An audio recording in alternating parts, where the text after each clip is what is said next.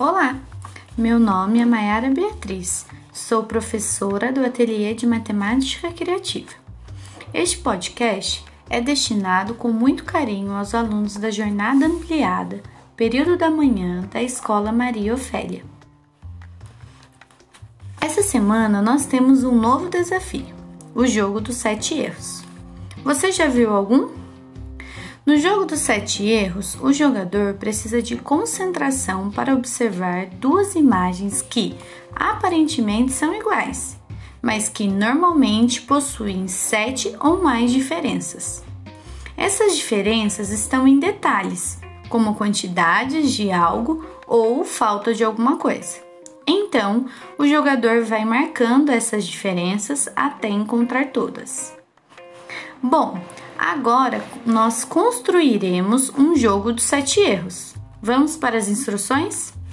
Primeiro passo: escolha um tema para o desenho. Uma sugestão: você pode utilizar um dos temas que já trabalhamos em uma de nossas aulas.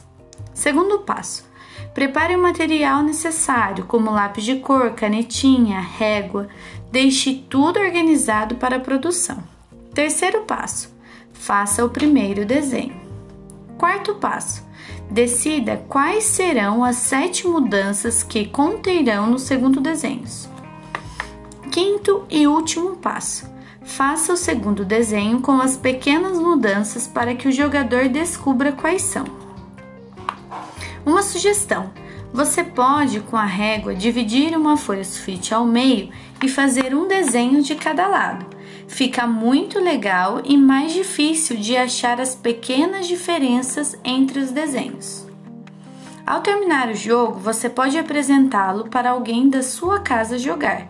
Lembre-se de caprichar ao escolher as sete diferenças, para que o jogo fique bem legal.